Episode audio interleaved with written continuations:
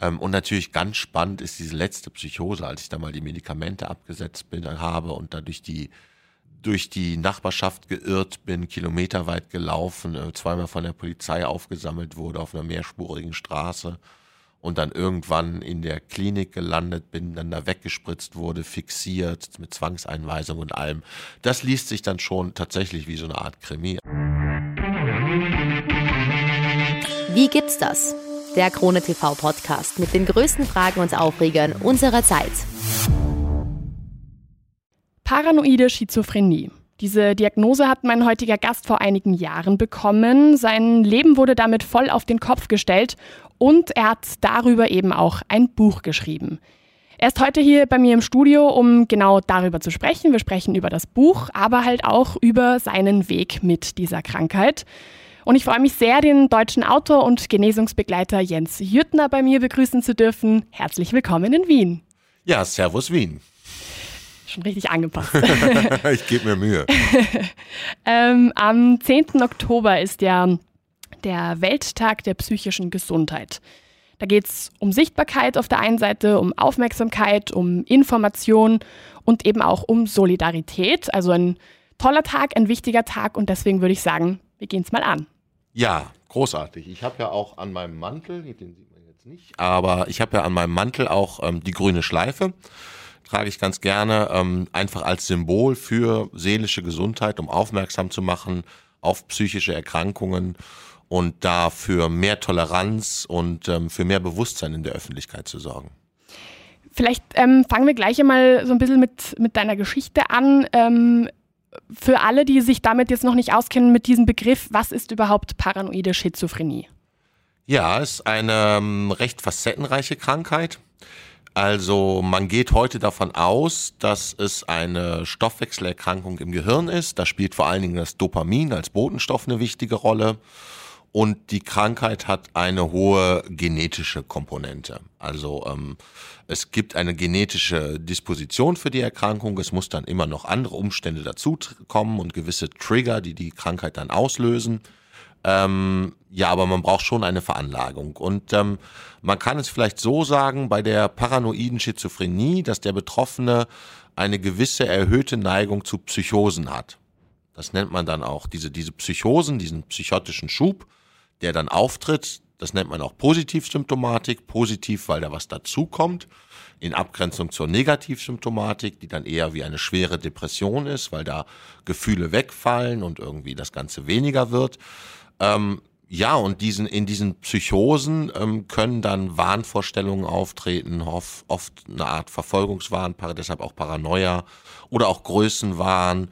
Es gibt dann akustische Halluzinationen, dass man Stimmen hört und im Allgemeinen dann sich langsam immer mehr ein Wahn verfestigt und dann die Leute häufig, wenn das nicht erkannt und nicht behandelt wird, ähm, in einer Art Parallelwelt leben, ja, wo dann ähm, der Geheimdienst sie verfolgt, alles ähm, um sie herum irgendwie eine Rolle spielt, eine neue Bedeutung bekommt. Also ähm, wirklich ähm, eine gravierende Erkrankung. Jetzt ähm, ist dieser Begriff positiv ja schon irgendwie ein bisschen irreführend, oder? Also das ja, ist ja man kann auch Plus- oder Minus-Symptomatik sagen. Okay. Ähm, ich habe versucht, es zu erklären. Bei der Plus-Symptomatik kommt halt was dazu. Also mhm. der Wahn, die Wahnideen. Ja. Deshalb spricht man davon Plus, Positiv-Symptomatik ähm, und Minus- oder Negativsymptomatik, da habe ich auch lange drunter gelitten über Jahre. Das ist dann vergleichbar mit einer schweren Depression, also mhm. totale Lethargie, Antriebslosigkeit, Affektverflachung und, und solche Geschichten.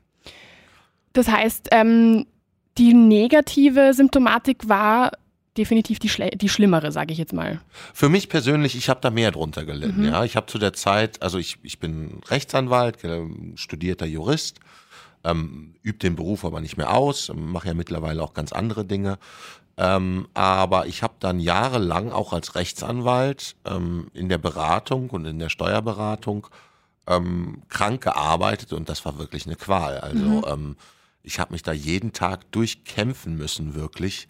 Und ähm, in meiner Freizeit auch wirklich gar nichts mehr getan, mich zu nichts mehr aufraffen können. Also meine, meine damalige Frau ist ja auch dann völlig verzweifelt. Was hat dann im Endeffekt geholfen, aus, aus dieser Situation wieder rauszukommen? Also zum einen, ähm, was bei Schizophrenie meistens unabdingbar ist, sind die Medikamente. Also Neuroleptika oder Antipsychotika werden eingesetzt. Da gibt es mittlerweile zum Glück heutzutage einige ähm, sehr gute. Die haben alle auch Nebenwirkungen. Da muss man ein bisschen ausprobieren, bei welches Medikament jetzt zu welchem Patienten passt. Ähm, aber bei mir war es dann wirklich eine neue Medikamenteneinstellung, weil vorher hatte ich über Jahre ein Medikament, was nicht optimal war. Und zum anderen ganz wichtig war Entlastung für mich erstmal. Mhm. Also, dass ich aus dem stressigen Anwaltsjob raus war ähm, dann, so, so hart das vielleicht klingt, die Trennung von meiner Frau damals. Wir hatten damals einen dreijährigen Sohn. Das war auch einfach zu viel für mich an Belastung. Also die Vaterrolle, die Rolle als Ehemann. Und wir haben heute ein super Verhältnis. Wir sind immer noch getrennt, aber wir ziehen unseren Sohn gemeinschaftlich groß und haben, sind gut befreundet. Hat sich alles gut ausgegangen. Aber ähm, erstmal diesen Schritt, da auch dann aus dieser Verantwortung rauszukommen, mich auf mich besinnen zu können und zu erholen. Das war, glaube ich, auch ganz wichtig. Mhm.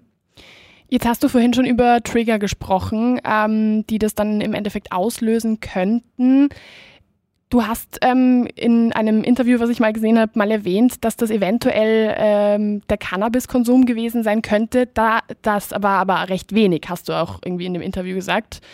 Ja, also ähm, das ist richtig. Also ähm, generell ähm, kann THC, also der Wirkstoff aus dem Cannabis, ähm, kann Psychosen auslösen und triggern. Und ich glaube, bei mir war es so, weil ich zeitnah den Beginn der Erkrankung, das war damals ähm, kurz vom ersten juristischen Staatsexamen in der Universitätsbibliothek, kann ich ähm, den Beginn der Erkrankung zeitnah ziemlich parallel zu Cannabiskonsum mhm. festhalten, wobei es wirklich wenig war. Also ich habe ähm, dann vielleicht ähm, an drei verschiedenen Abenden, mehr war es nicht, mal mit an einem Joint gezogen. Also nie selber irgendwie was besessen oder für mich alleine irgendwie gekifft, sondern wirklich nur in Gesellschaft unter Leuten, wo dann halt ein Joint ähm, gekreist ist, da mal mit dran gezogen. Ja. Mhm. Und das hat bei mir gereicht. Und insofern, ähm, wenn man die Veranlagung, die Disposition zur Schizophrenie hat, dann kann Cannabiskonsum wirklich gefährlich sein, weil dann ähm, reichen auch geringe Mengen, mhm. um eine Psychose auszulösen und damit diese ganze Schizophrenie in Gang zu setzen. Was jetzt nicht heißen soll, dass wenn ich nicht gekifft hätte, ich nicht krank geworden wäre. Ja? ja. Es gibt genügend andere Trigger, wie zum Beispiel Stress ist eigentlich der wichtigste Trigger. Ähm, vielleicht wäre es dann bei der stressigen Arbeit irgendwann so weit gekommen, durch Überlastung ähm, emotional stark belastende Erlebnisse können das auch triggern. Also es hätte auch später dann durch einen anderen Trigger ausgelöst werden können, aber es muss nicht. Also ich glaube, bei mir war es Cannabis und ich habe seitdem auch immer die Finger davon gelassen, weil ich weiß, für mich ist es Gift. Ähm, Stress ist natürlich, hast du jetzt auch gesagt, könnte natürlich auch eine Option sein. Ich meine, du warst ja kurz vor dem Staatsexamen. Kann das vielleicht zusätzlich noch irgendwie dazu beigetragen haben? Natürlich. Also ähm, auch das, es war eine Umbruchzeit. Ähm, man steht so vorm Examen. Bis dahin war der Weg eigentlich so sehr, sehr, sehr vorgezeichnet. Ja, die Schule, das Abitur. Matura heißt es, ne? Ja, ja Abitur ist voll okay. Abitur ist voll okay, ja. ähm, dann ähm, das Studium, Examen, das war alles, das lief auch alles glatt, da hatte ich auch keine großen Probleme. Insofern war ich auch nicht wahnsinnig gestresst bei der Examensvorbereitung, aber es war schon so eine Umbruchphase allgemein, auch was ja auch Unsicherheit dann auch Stress auslösen kann, mhm. ja, weil ich da auch gerade eine Trennung von meiner allerersten längeren Beziehung, die ich seit der Schule, Oberstufe dann eigentlich hatte. Ähm, und da ist einiges wahrscheinlich zusammengekommen, ja. Mhm. Jetzt hast du das natürlich auch alles ähm, in deinem Buch so mit festgehalten. Wie kam es dazu, dass du dieses Buch geschrieben hast? Weil in gewisser Weise machst du dich ja damit öffentlich angreifbar, wenn du so viel von dir preisgibst, oder? Mm, ja, also ähm, das Buch, ähm, es kam dazu, ich, ich bin ja schon länger als Autor von ähm, in dem Fall Geistertanz das ist ein ähm, Science-Fiction-Roman, den ich tatsächlich damals in der allerersten Psychose geschrieben habe, also im Wahn. Und da hatte ich mich entschieden, das jetzt mal zu veröffentlichen. Und dann hatte ich dafür auf Social Media auch einiges an Werbung gemacht. Und dann habe ich in irgendeinem Interview, auch in einem Podcast mal erzählt, ja, ich habe das damals in einer Psychose geschrieben. Und dann kam Rückmeldung, die Leute wollten wissen und, und damit war es raus. Damit habe mhm. ich eigentlich gar nicht so groß drüber nachgedacht. Und dann kam halt Rückmeldungen, die Leute wollten mehr dazu wissen. Ja, wie ist das? Und dann habe ich nochmal auf Social Media einen kurzen Text über Schizophrenie, über paranoide Schizophrenie veröffentlicht. Ich habe mir da gar nicht so groß Gedanken gemacht. Ähm, ja, jetzt bist du ja damit, hast du dich quasi geoutet. Ja, das war für mich, weil ich vorher schon offen damit umgegangen bin im Freundeskreis. Aber natürlich ist es was anderes, wenn man das vor einer großen Öffentlichkeit dann tut. Klar. Ähm, für mich, ja, genau. Und dann kam, kam dieses Interesse an dem Thema und dann meinten Autorenkollegen über Instagram, ähm, Mensch, das wäre doch mal ein Thema, da solltest du mal ein Buch drüber schreiben. Und meine Ex-Frau meinte das dann auch, schreib doch mal ein Buch über Schizophrenie. Ja, und dann habe ich es halt gemacht. Ne? Find, bist du jetzt, also hat dir das irgendwie auch geholfen, damit so ein bisschen das zu verarbeiten? Wie, wie war so dieser Prozess des Schreibens? Nee, also Selbsttherapie war das jetzt eigentlich gar nicht, weil ich schon sehr viel Abstand zu der Erkrankung habe und da ähm, sehr reflektiert bin. Und das war für mich eigentlich nur, ähm, ich habe mich hingesetzt und habe mir gedacht, so, du schreibst jetzt mal alles auf, was mhm. du über Schizophrenie weißt. Das ging mir auch locker von der Hand. Ich glaube, ich habe für das Manuskript drei Monate oder so gebraucht. Natürlich kam dann das Lektorat und alles. Ähm, aber ich, ähm, äh, ja, ich habe äh, mich einfach hingesetzt und überlegt, wie es war. Und ich, ich gebe ja, natürlich ist das ein offenes Buch, ja, und ich gebe einiges von mir preis, aber auch nur das, was ich will. Mhm. Also es ist ja, die Leute, die es gelesen haben, die meinten, ja, es ist autobiografisch und du erzählst viel von dir, aber man hat jetzt nicht das Gefühl, irgendwie Voyeur oder so zu sein, weil ich es, ich erzähle nur das, was, was zum Verständnis für die Krankheit notwendig ist. Mhm. Und ähm, ja, das, ähm, damit kann ich gut leben, ja. Gibt es denn auch Momente, wo du sagst, du hast jetzt eigentlich echt keine Lust, über diese Krankheit noch zu sprechen? Also äh, ich arbeite ja mittlerweile viel in dem Bereich. Ne? Als Genesungsbegleiter, ich mache ja gerade diese Ex-In-Ausbildung, die läuft und ich arbeite parallel schon in einem sozialpsychiatrischen Zentrum. Ich habe jetzt gelernt, weil ich in Dornbirn bei, einem, bei einer Lesung bin, Promente heißt das, glaube ich, hier in Österreich, die für Sozialpsychiatrie, für die ambulante Betreuung mhm. zuständig sind. Und ähm, da gebe ich Schreibgruppen unter anderem für psychisch Kranke, nicht nur Schizophrenie, alle Kranken. Und wir schreiben zusammen ähm, Geschichten, mhm. Gedichte, kreatives Schreiben. Und das hilft den Leuten. Und ich mag das eigentlich. Ich war jetzt auch ähm, auf Station in einer psychiatrischen Klinik, auf einer Psychosestation, habe da mein Praktikum gemacht und werde da wahrscheinlich auch dann ein paar Stunden die Woche auch zukünftig arbeiten.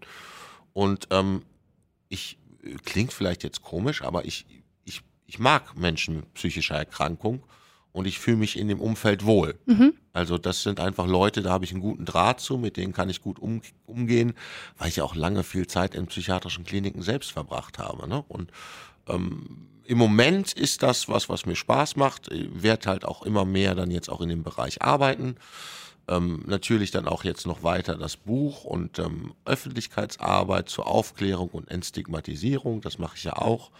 Vielleicht sage ich auch in drei Jahren, ich habe keine Lust mehr auf das Thema und mache was ganz anderes. Ja gut, das kann ja jedem das, passieren. Ne, also im Moment ist das mein Ding und es macht mir Spaß und ähm, ja.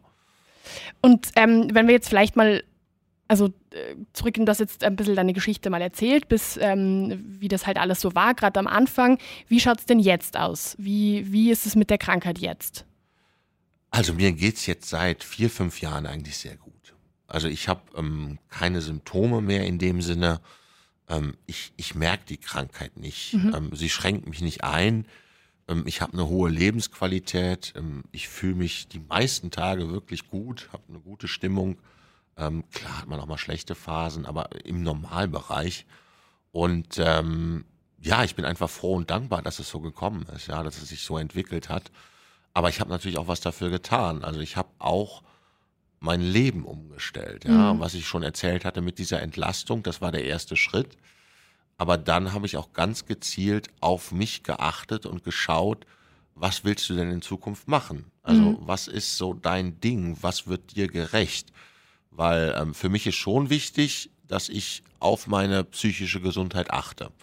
Also da ähm, eine gewisse Sensibilität für habe. Eigentlich sollte das jeder tun, ja, aber, aber für mich ist es ganz besonders wichtig, dass ich schaue, dass ich Dinge tue, die für mich sinnvoll sind, die mir Spaß machen. Also Kohärenz ist da das Stichwort, ja, dass mhm. das Leben kohärent ist, dass es Sinn ergibt, dass man ähm, in guten Beziehungen lebt, die ähm, einem, einem Kraft geben und die positiv sind. So, ähm, ja, sich ein bisschen mehr Gedanken machen, als wenn man einfach so ähm, das Leben vor sich hin lebt und dann manchmal vielleicht auch in Situationen oder Lebensumstunde gerät, die einen eher runterziehen. Mhm. Und wie schaut das mit den Psychosen aus? Sind die gar nicht mehr vorhanden seit mehreren nee, Jahren da schon? war die letzte heftige Psychose war 2014. Mhm. Danach kam dann auch, was ich eben geschildert hatte, so diese, dieser Umbruch, dieser Neuanfang. Und seitdem ähm, habe ich mit Psychosen keine Probleme mehr gehabt. Nee. Weil es gibt ja ähm, gerade in Filmen, Serien, gibt es so ein ganz klares Bild, wie man halt irgendwie Menschen, die halt Schizophrenie oder sogar paranoide Schizophrenie haben, wie man die darstellt. Und das ist ja eine komplett falsche Darstellung von der Realität. Was ist denn da, warum wird das so dargestellt, als ob das einfach durchgehend wäre, als ob immer Psychosen wären, als ob da immer Wahnvorstellungen wären und so weiter. Wieso wird das so gemacht? Das ist ein Stück weit traurig, ja. Und da möchte ich ja auch mit meiner Öffentlichkeitsarbeit ein Stück weit zu beitragen, dass ähm, die Krankheit in einem anderen Licht betrachtet wird. Weil natürlich sind diese psychotischen Episoden sind natürlich spektakulär. Und ähm, das ist fremd für die Leute, das ist fremdartig, das macht ihnen auch Angst. Ähm, und ähm, deshalb die Vorurteile, die Schizophrenie gegenüber bestehen, sind halt einfach ganz klar, die sind gefährlich zum einen, unberechenbar. Dann denken viele noch, es hätte was mit einer gespaltenen Persönlichkeit zu tun, so Dr. Jekyll und Mr. Hyde, was nicht stimmt, was eine völlig andere Erkrankung ist. Ähm, und ähm, ja, und zum anderen auch, die sind total dumm. Also, ne, was die glauben und so, mit denen ist nichts mehr anzufangen. Und all das ist so pauschal natürlich nicht richtig. Die Krankheit ist sehr unterschiedlich im Verlauf und es gibt sehr viele Menschen, die ähm, einfach nur eine psychotische Episode mal im, im, im Laufe der Schizophrenie ähm, erlebt haben und danach ein ganz normales Leben weiterführen. Mhm. Mit Medikamenten dann vielleicht. Oder bei mir hat es länger gedauert. Ähm, ich hatte eine lange Negativsymptomatik und dann nochmal zwei weitere Psychosen, eine sehr heftige. Ähm, aber man kann mit der Erkrankung leben, wenn sie behandelt wird, ja. Mhm. Und ähm, ich finde das auch schade, dass in den Medien Schizophrenie immer nur so dargestellt wird, ja, und es immer nur in Thrillern, in Psychothrillern ähm, immer negativ besetzt ist auch. Ähm, ja, ich fände es schön, wenn die Krankheit auch mal in einem anderen Licht beleuchtet werden würde, weil das vielen Menschen einfach ähm, gerecht werden würde, weil es sie ja auch ein Stück weit stigmatisiert. Mhm. Du sprichst jetzt in dem Buch, ich glaube, wir haben tatsächlich den Titel noch nicht gesagt. Ja, das müssen wir unbedingt das ist, nachholen. Das ist mir gerade aufgefallen, das genau. ist nicht gut. Magst du ihn vielleicht gleich sagen? Ich, ich präsentiere jetzt, als ich aus der Zeit fiel, mein Weg durch die paranoide Schizophrenie. Erschien im Pinguletta Verlag und ähm, ja, überall im Buchhandel erhältlich. Ganz gut, weil irgendwie ist mir gerade aufgefallen, so Moment, das, der Titel war noch gar nicht dabei, das ist nicht gut. Ähm, du sprichst in dem Buch über die Ambivalenz der Schizophrenie. Was genau meinst du damit? Ach, ähm, ich habe versucht in dem Buch so ein bisschen diesen Mechanismus zu erklären. Ähm, ich habe das, wie die, wie die Psychose anfängt. Ähm, äh, das ist ähm, bei mir, ich habe das Wahrnehmungsverschiebung genannt, dass man halt anfängt, Dinge auf sich zu beziehen. Also so, so Beziehungsideen entwickelt. Das sind vor allen Dingen Blicke, Gestik, Mimik von anderen Menschen die eigentlich gar nichts mit einem selbst zu tun haben. Da lacht irgendjemand ähm, aus einem ganz anderen Grund. Der hat sie als Person gar nicht wahrgenommen wahrscheinlich, aber sie beziehen das auf sich und sie mhm. denken, er lacht über sie. Und der nächste guckt grimmig und dann denken sie, der sei böse auf sie. Und ähm, so, so nehmen sie die Gestik und die Gefühle von Menschen, wenn sie durch die Stadt laufen, ganz, ganz intensiv wahr. Und irgendwann denken sie alle, beschäftigen sich nur mit ihnen, alle wissen was über sie, jeder hat eine Meinung zu ihnen und damit stehen sie auf einmal im Fokus ähm, des Interesses. Und die Ambivalenz, meine ich, das kann zum einen dann sehr bedrohlich wirken, dass man Paranoia entwickelt, dass man denkt, oh Gott, was wollen die alle von mir? Mhm. Ähm, verfolgen die mich, wollen die mich vielleicht umbringen oder mir Schaden zufügen. Auf der anderen Seite ist das natürlich auch was ganz, ähm, was, was ganz Fantastisches, wenn man auf einmal so im Mittelpunkt steht, ja, und man denkt sich, oh, ich bin aber bestimmt was ganz Tolles. Das mhm. ist dieser Größenwahn, den ich gemeint habe, ja. Manche Leute, die dann irgendwie religiös sind, denken vielleicht, sie wären Engel oder, oder sie hätten eine irgendeine besondere Aura oder sowas, dass alle Leute sich für sie interessieren und sie besonders wahrnehmen. Ähm, und ähm, das ist diese Ambivalenz, zum einen diese, diese Paranoia und diese tiefe Verzweiflung und die Angst und auf der anderen Seite dieser, dieser Größenwahn, dass man denkt, man wäre ähm, was ganz Erhabenes und sei ganz wichtig und alle wollten von einem was wissen und jeder beschäftigt sich mit einem. Mhm. Ab wann muss man denn dann alarmiert sein? Weil es gibt ja schon gewisse Dinge, die passieren ja auch Menschen, die zum Beispiel nicht diese Erkrankung haben. Also wenn man auf der Straße ist und jemand kommt einem entgegen und schaut ein bisschen grimmig und dann denkt man sich vielleicht schon so, am Moment habe ich jetzt irgendwas gemacht oder so. Das kann genau, ja schon vorkommen. Das ist, das ist ganz normal, das habe ich auch beschrieben, dass man irgendwie äh, normalerweise ist es so, die Filter im Gehirn funktionieren ganz gut. Und ähm, die, die schließen halt gewisse Reize aus, schirmen uns von gewissen Reizen ab, die für uns unwichtig sind. Das heißt, wenn man durch eine belebte Fußgängerzone geht, dann ziehen die Leute einfach so als Masse an einem vorbei und man nimmt das nicht wahr. Aber viele kennen das wahrscheinlich auch, wenn sie gerade nervös sind, irgendwie denken, ach, ähm, habe ich eigentlich jetzt die Herdplatte zu Hause ausgemacht oder die Tür abgeschlossen und man dann in so einem Moment aufschaut und da lächelt einer gerade oder so, dann denkt man, hä? Mhm. Und ähm, je nachdem, wie man, in welcher Verfassung man gerade ist, denkt man wirklich, ist jetzt was mit meiner, äh, mit meiner Jacke nicht in Ordnung, habe ich da irgendwas drauf, sitzen meine Haare nicht richtig, ja. Ähm, das ist alles nicht, nie, nicht pathologisch, nicht krankhaft. Nee, es ist wirklich so, dass das bei der Schizophrenie dann wirklich ganz massiv wird. Dass es wirklich jede Situation ist, überall. Ja, mhm. also ähm, wenn man dann, bleiben wir beim Bild dieser Fußgängerzone, dass es dann die ganze Zeit überall alle sind, die nur ähm, sich mit ihnen als Person beschäftigen. Und dann steigen sie in die Straßenbahn und dann lacht da auch einer. Und ähm, aus diesem ständigen, äh, aus dieser ständigen Reizüberflutung weil halt die Filter nicht mehr funktionieren, kommen dann diese paranoiden Gedanken, weil das Gehirn probiert, sich diese neue Wahrnehmung zu erklären. Mhm. Also warum ähm, wissen alle Leute was über mich? Und dann mhm. kommen halt diese Ideen, ach, vielleicht übers Internet, vielleicht hat da jemand was veröffentlicht, vielleicht ähm, sprechen schon alle über mich, vielleicht ist das schon total viral und mhm. alle lachen über mich. Und ähm, das sind so Erklärungsmuster. Aber solange das nur kurze Momente sind, das, kennt jeder und das ist auch nicht, ähm, nicht krankhaft oder so. Ne? Okay, das heißt, ab, ab welchem Moment sollte man dann irgendwie sagen, okay, das muss ich mir vielleicht doch anschauen? Ich glaube, wenn man, ähm, wenn man solche Gedanken einfach nicht mehr los wird. Also okay. wenn es massiv auftritt und wenn es einem lange nachhängt und man weiter darüber nachgrübelt und ähm, das nicht mehr los wird, diese Gedanken, und man ähm, ja, und wie gesagt, es einfach überhand nimmt, ja, mhm. und man nur noch denkt, ähm, dass äh, die ganze Welt irgendwie einen beobachtet. Ähm, jetzt haben wir ja, äh, habe ich ja schon am Anfang gesagt, am 10. Oktober ist ja der Welttag der psychischen Gesundheit. Warum sind denn solche Aktionstage wichtig? Was, was macht sowas? Also es ist generell ähm, wichtig, wir haben ja darüber gesprochen, welches Bild, wie, wie wird in den Medien, in Büchern, in Filmen über Schizophrenie oder allgemein auch über psychische Erkrankungen berichtet. Und ähm, da haftet dem der psychischen Erkrankung immer noch so ein Stigma an. Ja, die Leute werden abgestempelt. Bei Depressionen sind es dann andere Vorteile. Ach, die sind faul, die haben keine Disziplin, die müssten sich nur mal zusammenreißen, nicht so gehen lassen. Und ähm, das, ähm, das sind Stigmata, das sind Vorurteile und da ist es schon wichtig, dass man durch solche Tage Aufklärungsarbeit leistet, ja, weil das Ganze ist, ich weiß nicht, ob es hier in Österreich genauso ist, aber bei uns in Deutschland sind psychische Erkrankungen immer noch ein starkes Tabuthema. Ja, ist hier definitiv man, auch so. Man redet nicht darüber, mhm. ja, man schämt sich dafür, man verheimlicht das. Wenn man darüber redet, dann gibt man sich eine Blöße und dann macht man sich angreifbar. Gerade im Job als Rechtsanwalt hätte ich ja nicht darüber reden können, ja, mhm. dass ich Schizophrenie habe.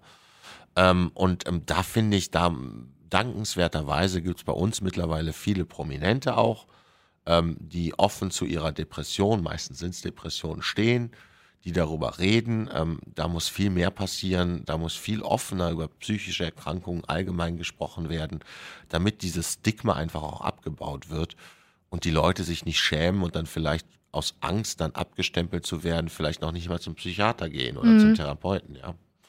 Und da sind solche Aktionstage und allgemein auch sowas wie die Aktion mit der grünen Schleife, ähnlich wie die AIDS-Schleife, die rote Schleife halt, um aufmerksam zu machen, ähm, sind immer wichtig. Du hast jetzt gerade gemeint, ähm, auch dass Leute sich nicht schämen. War das denn für dich zum Beispiel auch eine Zeit lang so, dass du dich dafür geschämt hast, dass es dir irgendwie unangenehm war, ähm, wenn du Menschen erzählt hast, dass du halt eben daran leidest, dass das irgendwie dir selbst auch irgendwie ein bisschen ja, fast peinlich war? Gab es das oder war das für dich eher ganz klar so, na, es ist halt so? Also für mich war relativ früh klar, ja, du bist halt krank, ne? Da kannst du ja nichts für. Also das war schon so, meine Grundhaltung, aber es gibt viele Betroffene, die sich dann auch selbst stigmatisieren, ja, die nicht nur von der Umwelt stigmatisiert werden, sondern die sich dann selbst auch ähm, stigmatisieren und sich selbst ähm, irgendwie unwert fühlen oder als Menschen zweiter Klasse. Und ähm, ja, was mich, was mich natürlich ein Stück weit aber schon immer belastet hat, war, dass meine Familie und auch meine Eltern einfach, ähm, die das schon gerne geheim halten wollten, ja. Okay. Und da nicht drüber sprechen wollten und nicht wollten, dass es die Nachbarn wissen und auch nicht wollten, dass es vielleicht oder lange nicht wollten, dass es andere Leute im Familienkreis erfahren, was genau jetzt die Diagnose ist.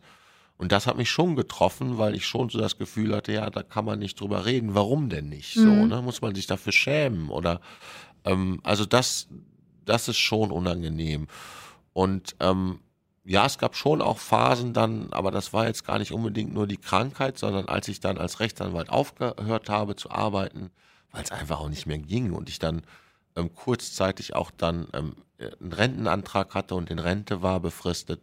Das waren so Momente, wo man halt schon sich dann auch, ähm, ja, das, das nagt dann auch am Selbstwertgefühl, ne? Mhm. weil man so denkt, ja, jetzt, jetzt kannst du nichts mehr leisten, nichts mehr beitragen zu dieser Gesellschaft mhm. und ähm, man fühlt sich da noch ausgegrenzt, ja. Kann man denn auch sagen, dass das so ein bisschen ein Generationending ist, dass irgendwie ähm, neuere, jüngere Generationen einfach besser mit dem Thema psychische Krankheiten umgehen? Absolut. Also ähm, wie gesagt, meine Elterngeneration, bei denen war das totales Tabu und die finden es auch seltsam, dass jemand wie ich offen darüber redet. Tut man nicht, ja, so. Sowas behält man für sich, sowas mhm. macht man für sich oder im engsten Familienkreis aus. Bei Leuten in meinem Alter, ich bin jetzt Mitte 40, ist es dann schon ähm, offener und ähm, bei den jungen Leuten mit 20 oder, oder Mitte, Ende 20, ähm, da ist das schon viel offenerer Umgang. Mhm. Also das finde ich auch schön, die Entwicklung. Und mit jungen Leuten kann man generell über psychische Probleme, psychische Erkrankungen viel offener reden als mit Leuten im fortgeschrittenen Alter. Es ist ja schon so, ähm, wenn zum Beispiel, also es gibt viele Menschen, gerade jetzt auch in der Corona-Pandemie, war das ja irgendwie, ist das immer mehr zum Thema geworden. Es gibt einfach viele Menschen, die leiden auch an Depressionen und oder, oder zum Beispiel Panikattacken, äh, sowas in der Art. Und das hat sich ja zum Beispiel in der Corona-Pandemie sehr verstärkt. Absolut, ja. Und, und da wurde ja dann viel auch über dieses Thema gesprochen. Auf der anderen Seite gab es dann aber Menschen, die sagen, ja, was ist, wird denn jeder irgendwie jetzt quasi in Anführungsstrichen verweichlicht und sind jetzt alle irgendwie sensibler und, und haben deswegen so Krankheiten? Was würdest du da antworten?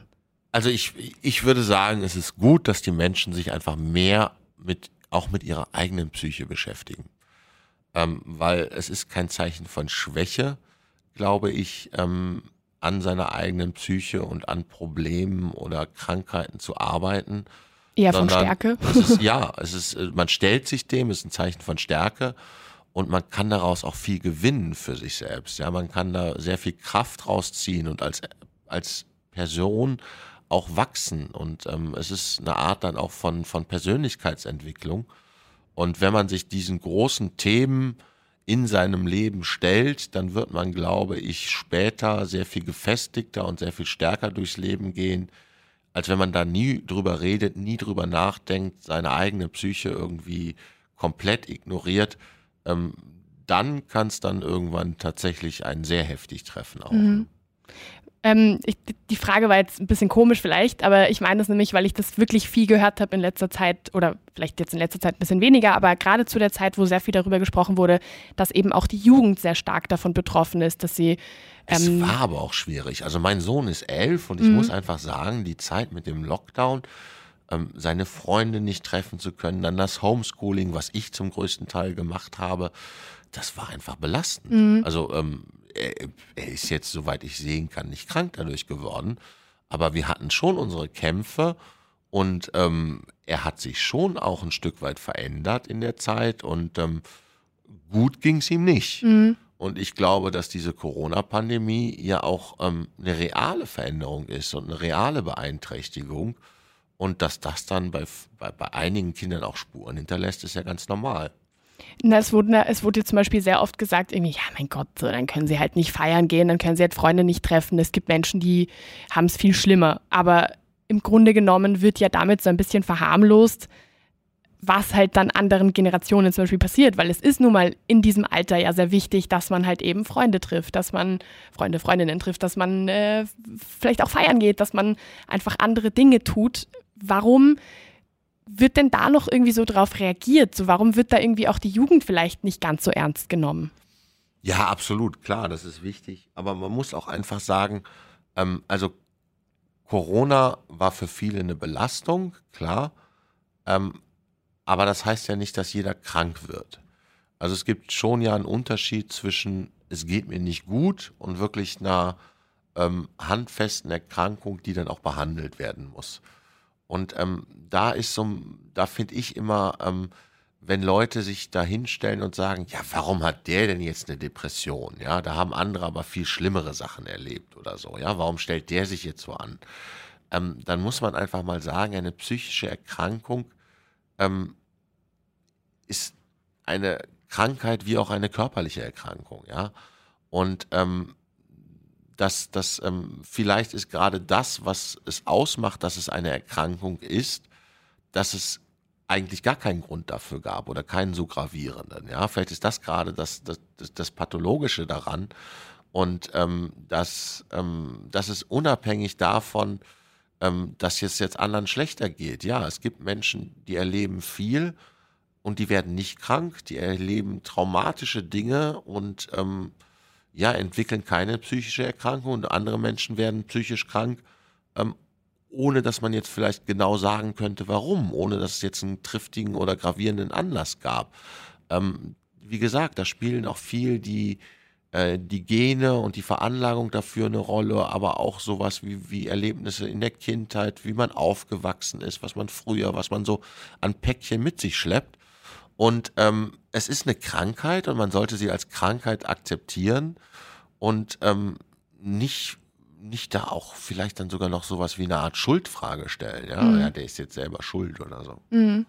Jetzt hast du schon ähm, von deinem Sohn gesprochen. Du hast mal erwähnt, ähm, dass psychische Krankheiten wie zum Beispiel auch die paranoide Schizophrenie, dass das ja auch meist, äh, manchmal, nicht meistens, sondern manchmal auch genetisch irgendwie äh, sag ich jetzt mal, übertragbar ist. Hast du da vielleicht Angst auch, dass dein Sohn das eventuell auch haben könnte? Ja, also man kann ziemlich genau sagen, dass er natürlich ein erhöhtes Risiko für paranoide Schizophrenie hat. Also generell ist Schizophrenie wirklich eine Krankheit, die sehr weit verbreitet ist. Ja. Ähm, Weil es so ein Tabuthema ist, denkt man das gar nicht, aber es betrifft ungefähr ein Prozent der Weltbevölkerung. Das also ist viel, ja. Jeder Hundertste ist irgendwann mal davon betroffen. Und zwar über alle Kulturen hinweg, alle Kontinente. Ähm, und ähm, ja, wenn ein Elternteil die Erkrankung hat, dann sagt man, erhöht sich das Risiko ungefähr auf 8 bis 10 Prozent. Also von einem Prozent auf 8 bis 10 Prozent. Das heißt, er hat ein erhöhtes Risiko. Ähm, klar kann er krank werden, aber ich für mich finde das jetzt auch nicht so dramatisch, weil ich weiß für mich, man kann auch damit leben, ja. Das heißt nicht, dass, ähm, dass er dann automatisch kein schönes Leben haben wird. Natürlich habe ich schwierige Phasen hinter mir und das wünsche ich niemandem, ja. Aber ähm, vielleicht kann man bei ihm dann auch früher gegensteuern und früher Maßnahmen ergreifen. Ähm, und ähm, ja, so, ich sage ihm natürlich, oder ich werde ihm bei Zeiten sagen, dass er lieber die Finger von Cannabis lassen sollte, ja, weil das kann bei ihm dann richtig nach hinten losgehen. Mhm. Eventuell. Weiß er, weiß er denn, weiß er denn auch von deiner Krankheit? Ist das, ist das ähm, irgendwie bewusst? Ja, also er kriegt schon mit, wenn so Zeitungsartikel erscheinen, dann oder das Buch, den Titel, dass ich krank war, Schizophrenie, kann er noch nicht so viel mit anfangen. Das interessiert ihn auch nicht so, aber er weiß, dass ich krank war er hat damals von meiner Erkrankung bewusst nicht viel mitgekriegt, weil wir haben uns getrennt, als er drei war. Und danach war dann auch schon fast ähm, das, genau, da war die letzte Psychose. Also er hat mich nie psychotisch erlebt oder mhm. so. Ähm, also das ist alles, ähm, ja, er, er weiß das, aber es interessiert ihn gar nicht so mhm. irgendwie seltsamerweise. Also er bin halt der Papa und.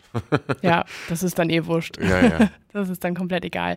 Ähm, weißt du denn vielleicht, ob, ob das bei dir irgendwo auch in der Familie war oder?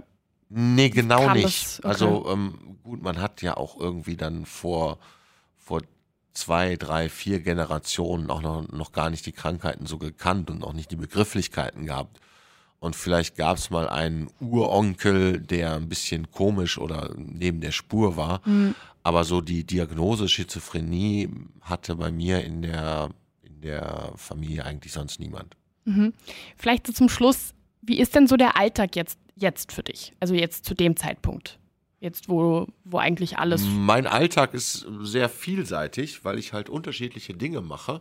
Zum Beispiel habe ich jetzt sechs Wochen lang jeden Tag in der Klinik gearbeitet. Da war ich halt jeden Tag auf Station habe da Gruppenangebote gemacht, mit den psychisch Kranken gearbeitet.